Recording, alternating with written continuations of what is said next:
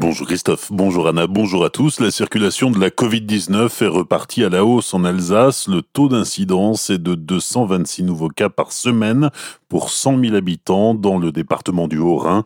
Pour le Bas-Rhin, le nombre de cas devrait très prochainement franchir le seuil symbolique des 200 nouveaux cas semaine. Pour mémoire, le seuil d'alerte maximal est de 250 cas semaine.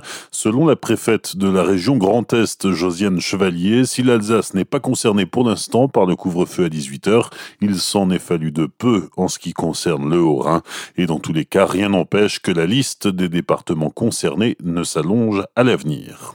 Dans les hôpitaux alsaciens, 990 malades de la Covid-19 sont hospitalisés, dont 57 en réanimation.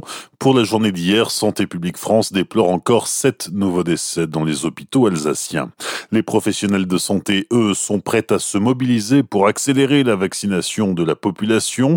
Plusieurs généralistes alsaciens ont récemment contacté l'Agence régionale de santé, notamment en vue de se faire vacciner pour se protéger et protéger leurs patients. Les médecins demandent l'ouverture des centres de vaccination, estimant que l'on a déjà perdu assez de temps et que chaque jour de plus peut coûter la vie à des malades.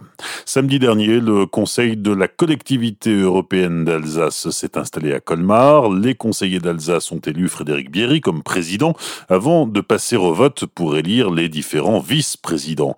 Ainsi, certains ont en charge des thématiques et d'autres des territoires, à l'image d'Eric Stroman, septième vice-président en charge du secteur de Colmar. Collectivité européenne d'Alsace devient une grande collectivité à l'échelle de deux départements, un budget de 2 milliards. Il ne faut pas perdre de vue la proximité on m'a proposé de prendre la vice-présidence sur le territoire de Colmar où je vais animer tous les services du département et animer aussi les groupes d'élus qui sont sur ce territoire pour répondre au mieux aux besoins de la population, aux attentes de la population. Il était normal qu'il y ait un représentant à cette échelle. Je suis ancien président du département. J'avais une certaine légitimité pour prétendre à cette fonction et puis c'est en synergie avec mes autres fonctions de président de l'agglomération ou également de président du pays. Donc euh, voilà, c'est une euh, situation qui fait que on aura toutes les cartes en main pour défendre au mieux le territoire de Colmar. Colmar qui fut justement au cœur d'une légère friction entre Eric Stroman et Eric Elkoubi, conseiller d'opposition élu à Strasbourg.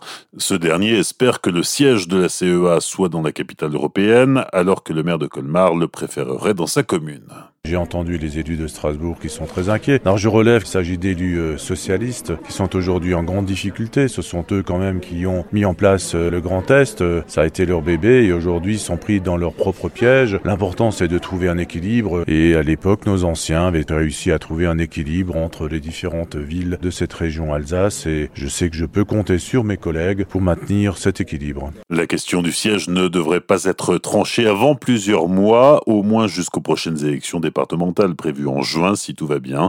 Pour plus d'informations concernant la CEA, rendez-vous sur notre site azur-fm.com dans l'onglet Actu, collectivité européenne d'Alsace.